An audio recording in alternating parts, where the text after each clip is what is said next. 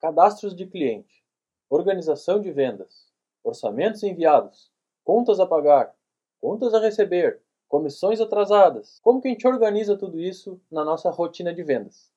Esse é o tema do vídeo de hoje. Nós vamos explorar o CRM, que é voltado à organização de clientes, e o ERP, que é voltado à parte administrativa das empresas.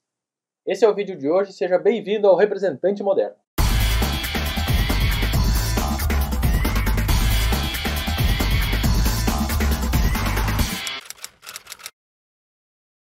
O que é um sistema? Opção A: enrolação. Opção B: perda de tempo. Opção C: uma necessidade. Bom, depois de muito lutar contra os meus próprios preconceitos, eu cheguei à conclusão do quão importante que é um sistema desde que ele faça sentido e que a gente entenda o porquê que a gente está usando ele. Um sistema bem estruturado, ele nos dá produtividade, ele mostra para os nossos clientes que somos pessoas organizadas e, acima de tudo, ele nos dá clareza do que são as coisas que a gente tem que fazer no dia a dia de trabalho.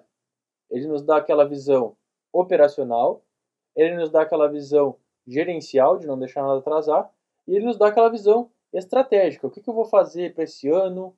Como que eu vou vender? Como que eu vou me posicionar para o ano que vem? Então, para isso que serve um sistema bem alimentado, um sistema bem alinhado dentro da tua empresa. Como eu falei antes, a primeira vertente que a gente vai estar explorando, que tem tudo a ver com vendas, é o CRM. O CRM é onde a gente registra e planeja as ações com os nossos clientes. É lá que todas as interações com os clientes são registradas e a gente pode analisar como está indo o nosso desempenho de vendas. A sigla CRM significa Customer Relationship Management. Do inglês significa gerenciamento do relacionamento com clientes. Como você já deve imaginar, o CRM dentro de uma empresa ele é mais usado pelo pessoal de vendas. No entanto, tudo que disser respeito ao cliente, mesmo depois da venda, mesmo no momento que ele esteja utilizando o produto ao longo da sua relação com a empresa, o ideal é que todas essas interações cliente-empresa estejam registradas neste sistema, neste CRM. Agora, antes que tu ache que tudo que eu estou falando é um software sofisticado de registro de informações, não é nada disso. Um CRM não é um sistema. Um CRM é uma filosofia. É o costume de registrarmos e planejarmos ações com clientes. Pode ser um simples caderno, uma simples agenda. Eu uso a minha agenda aqui para não esquecer das minhas tarefas do dia a dia. Já é um exemplo de sistema. Então, quando eu falo sistema, não pensem em um software. Pensem na forma como vocês usam para organizar os seus clientes. Isso é um CRM. Agora, sob um ponto de vista mais administrativo, mais global da empresa, existe o que se chama de ERP. ERP significa Enterprise Resource Planning, ou seja, planejamento de recursos da empresa, da corporação. Esse ERP, ele é tudo do que diz respeito àquela empresa. Inclusive, por definição, o CRM, que eu falei antes, deveria estar dentro desse RP. Tem os RPs completos que eles trazem já o CRM dentro deles como um módulo, módulo de vendas. Acontece que muitas vezes as empresas acabam tendo o ERP separado do CRM e isso não, não interessa muito, desde que todo mundo saiba o que tem que fazer, né? Mas, por definição, o ERP engloba tudo, né? A maioria das pessoas que me ouve aqui é representante comercial e tem uma relação com uma representada, Provavelmente, quem terá o ERP será a representada. E a representada pode ou não oferecer para o representante o uso do CRM, para fazer ali os registros dos clientes, né, dos atendimentos. Quando a representada te oferecer uma ferramenta de registro é, de clientes, um CRM, e tu ainda não tiver o teu, eu aconselho que tu utilizes esse, porque tu tem que aprender só um sistema, usa sempre aquele. Agora, se a tua representada ainda não tem, depois de assistir esse vídeo, faz alguma pesquisa aí na internet, tem vários CRMs gratuitos para uh, testar. Então tu utiliza um deles que tu gosta mais e apresenta essa ideia para a tua representada. Então tu vai agregar valor para a representada, se ela ainda não tiver. Mas, via de regra, quem tem o sistemão ERP, que tem toda a parte lá de engenharia, produção, estoque, emissão de nota, pagamento de boletos, essa parte toda mais é, gerencial como um todo, geralmente quem tem isso é a representada. E geralmente quem tem o CRM é o representante. Essa é a maioria das situações que eu vejo. Agora não te esquece que tu és um empresário. Tu tens que pensar na parte administrativa e na parte de vendas. Mesmo sendo um representante comercial, tu tens a parte administrativa para gerenciar. Tu vai ter os teus boletos para pagar, tu vai ter as tuas comissões para receber, tu vai ter eventualmente algum estoque, se tu mantém estoque para tu representar, enfim, né, cada representante tem uma relação, mas vai ter essa parte administrativa, então alguma forma parecida com aquele ERP tu vai ter que ter para te organizar. E alguma forma de CRM tu vai ter que ter também para te organizar. Então é isso que eu vejo. Mesmo que esteja tudo em uma ferramenta só, não te esquece de ter essas coisas bem claras. Porque a estrutura clássica de uma empresa é ter um ramo um pouco mais administrativo e um ramo um pouco mais comercial. O que tange a parte comercial é o CRM. O que tange a parte administrativa são, então, os outros módulos do RP. Todas as partes que não envolvem o CRM. Lá no início da minha carreira de vendas, eu precisei aprender sobre CRM. Na época, o ERP que a empresa que eu trabalhava tinha, eles tinham só uma coisa chamada controle de ligações. Era um negócio ridículo, assim, tu colocar, cadastrava lá se tu tinha feito uma ligação para um cliente, mas não dava nada de previsão de próximos contatos, quando que seria a próxima visita, enfim, não te dava nada que mostrasse projeção de vendas. Era só uma planilha anotando lá as ligações que tinha feito. Isso não é um, um CRM que se preze. Aí eu comecei a estudar sobre o assunto. Olhei muitos sites em, em inglês, né? na época não tinha muito material em português ainda sobre o assunto. Olhei vários sites em inglês e fui aprendendo mais sobre aquela ferramenta. Na época também não tinham softwares grátis, como tem hoje, então eu acabei montando uma planilha, na qual eu comecei a pensar como que eu vou fazer para rastrear o controle desses clientes, como que eu vou saber o que, que eu falei, com quem que eu falei, do que, que essa pessoa gosta, Aí eu comecei a montar aquela planilha, fui mudando, fui mudando, fui mudando ao longo do, dos anos ali, até chegar num modelo que me serviu bem, eu comecei a pensar, nossa, mas agora está fluindo o meu trabalho. Agora eu consigo ver o que, que aconteceu com esse cliente e quais são os próximos passos. Então, a partir disso, de uma forma totalmente intuitiva, sem usar nenhum sistema pronto, eu aprendi sobre CRM. Eu aprendi o que, que realmente importa em um CRM, que é o que eu vou falar para ti agora. O primeiro ponto aqui é que CRM não é um histórico. A gente não trabalha no museu, não posso perder nenhum detalhe histórico dessa venda, porque meu Deus do céu. Não, o CRM não é isso. Tu já viu um filme que tu teve que parar no meio e recomeçar no outro dia? O CRM ideal é isso. Ele é um pause e um play no teu processo de venda. É como se estivesse vendo um filme, tu deu um pause, foi no banheiro, voltou, deu um play de novo. Isso é um bom CRM, ele não é um histórico. O que, que eu quero falar com isso? Se tu chegas, abre a tela do teu CRM e tu consegue ver exatamente onde tu parou, de uma forma bem rápida, tu bateu o olho e tu já vê isso.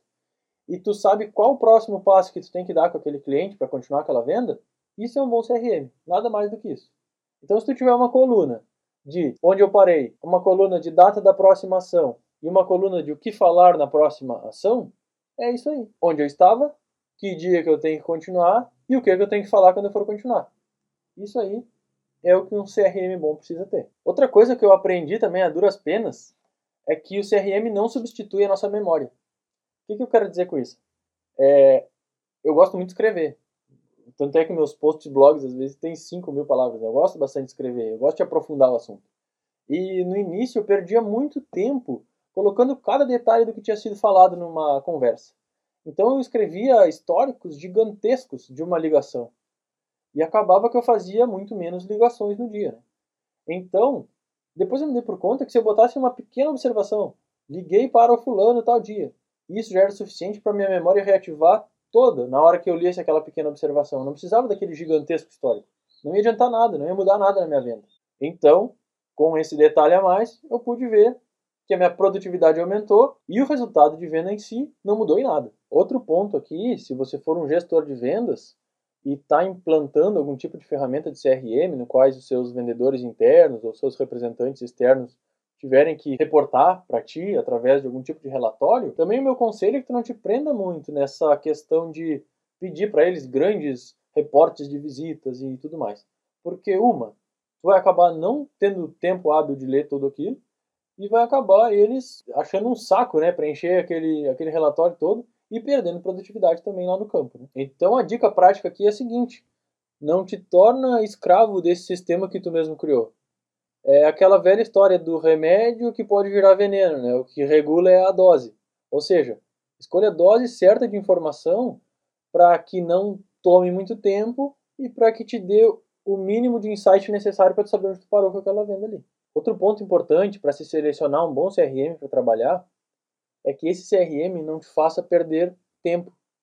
Então, se ele demora muito para carregar, se as informações são muito demoradas de preencher, se tem muitos campos, ele acaba tomando um tempo muito grande durante a venda. Lembra das informações, são informações simples. Onde tu parou, onde tu vai continuar.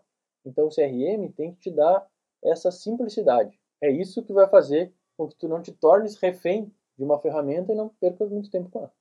E agora a última dica aqui do dia a dia mesmo, do uso do CRM, é que as informações têm que ser preenchidas exatamente na hora. É regra básica. Se tu estás falando com o cliente, faz o registro na hora. É isso que importa.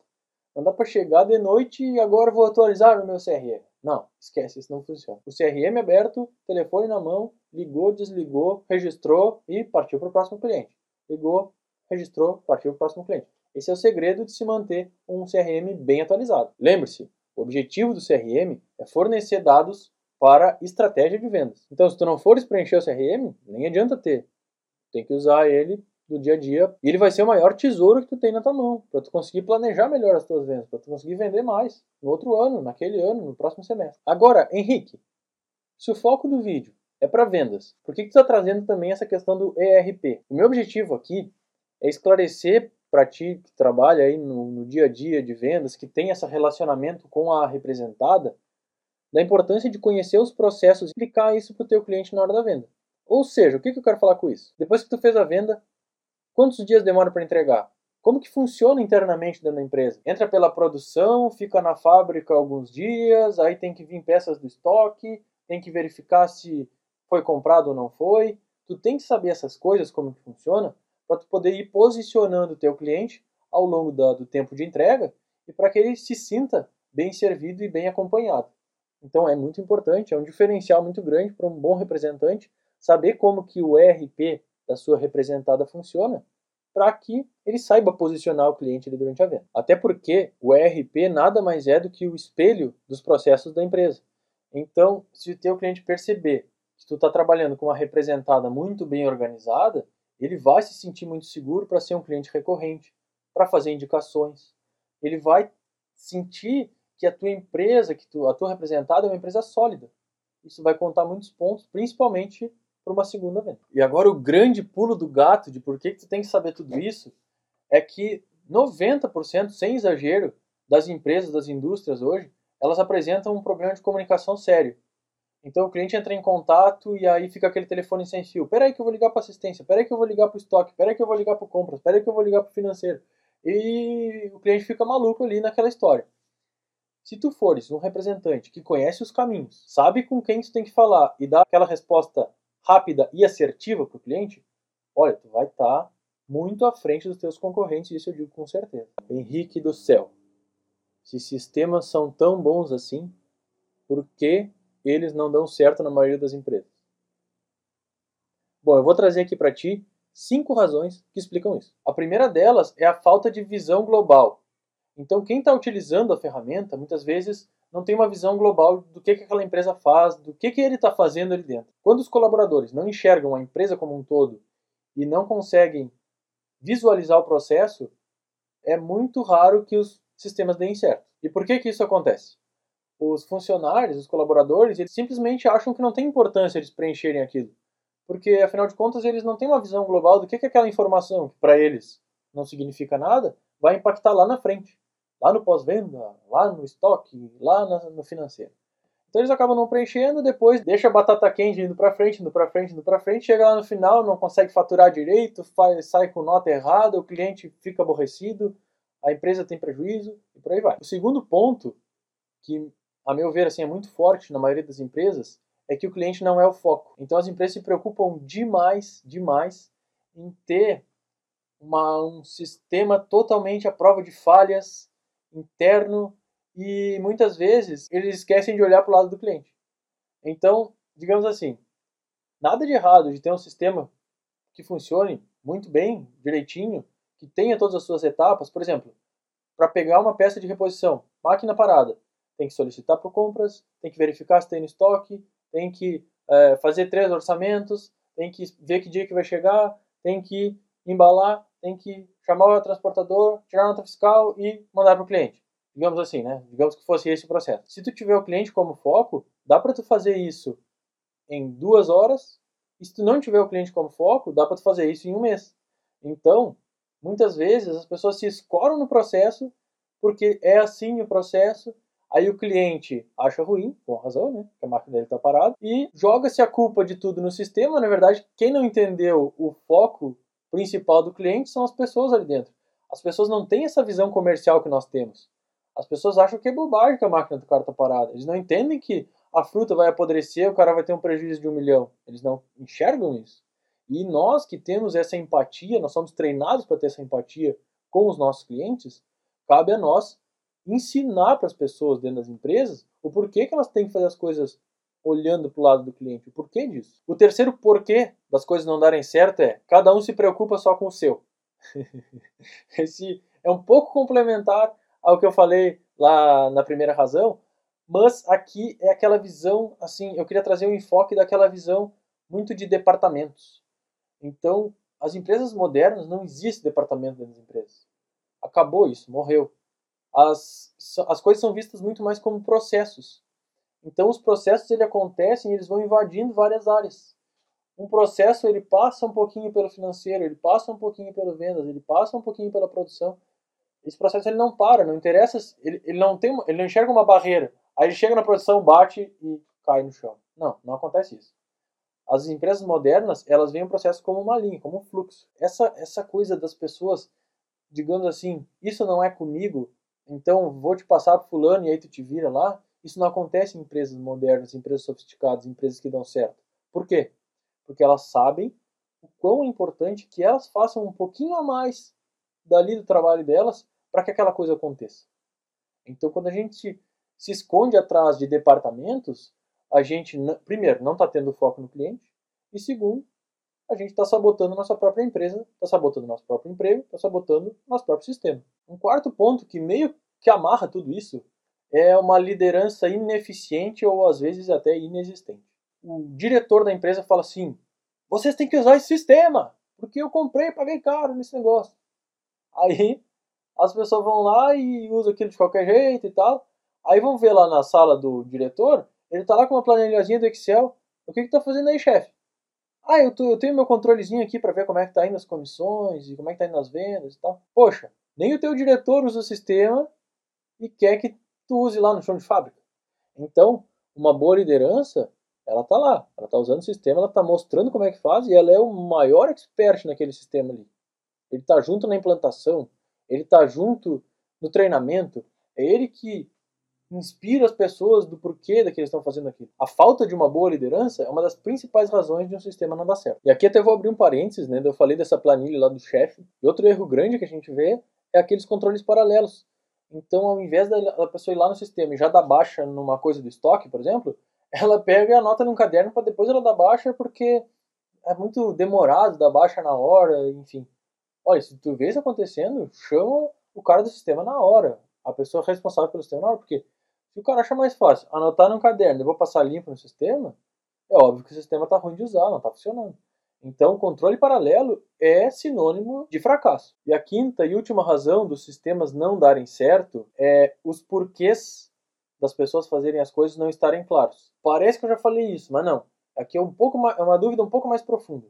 Quando eu falo os porquês de não darem certo, é o real propósito da empresa. As pessoas não internalizaram aquilo. Eu já tive a oportunidade de ir em grandes empresas, por exemplo, na JBS, na Seara, e eu percebi muitas vezes que as pessoas elas internalizaram os valores da empresa. Quando tu entra em algumas algumas unidades, né, algumas unidades mais de interior principalmente, eu percebi que as pessoas tinham o prazer de te receber, de te levar até o lugar. Então, todos aqueles valores que estavam mostrados na parede ali, eles eram seguidos. As pessoas entendiam o porquê que elas estavam fazendo as coisas. O gerente de manutenção entendia o porquê que a máquina dele tinha que funcionar bem o gerente de produção entendia que não é o salário dele que importa, mas que a meta de produção dele dê certo, porque ele tem, ele está zelando por um por uma comunidade ali, ele é uma peça importante daquele quebra-cabeça. Então, isso é uma é um viés um pouco da liderança que eu falei antes, mas também é um trabalho de cultura empresarial. Então eu vejo que às vezes uma empresa com uma cultura fraca tem uma chance muito pequena de dar certo em uma implantação de um sistema maior assim. É uma coisa demorada, é uma coisa difícil, mas cultura empresarial é um ponto que importa muito na hora de fazer algum sistema dar certo. O propósito tem que estar muito claro. Então, tu que trabalha com vendas, tu tens que escolher uma empresa que tenha um propósito muito claro, que na hora que tu entre, tu perceba que todo mundo está alinhado e que esse propósito ele também esteja alinhado com o teu propósito. Então isso é muito importante. Então se tu já tens uma representada e tu está reavaliando, ou se tu queres mudar realmente de representado ou até agregar novas representadas no teu portfólio, isso é uma coisa importante. Investiga isso. Vê se as pessoas têm isso claro na mente delas, se a empresa tem uma cultura forte. Esse é um fator que qualquer, inclusive que a tua parceria com eles vai dar certo ou não.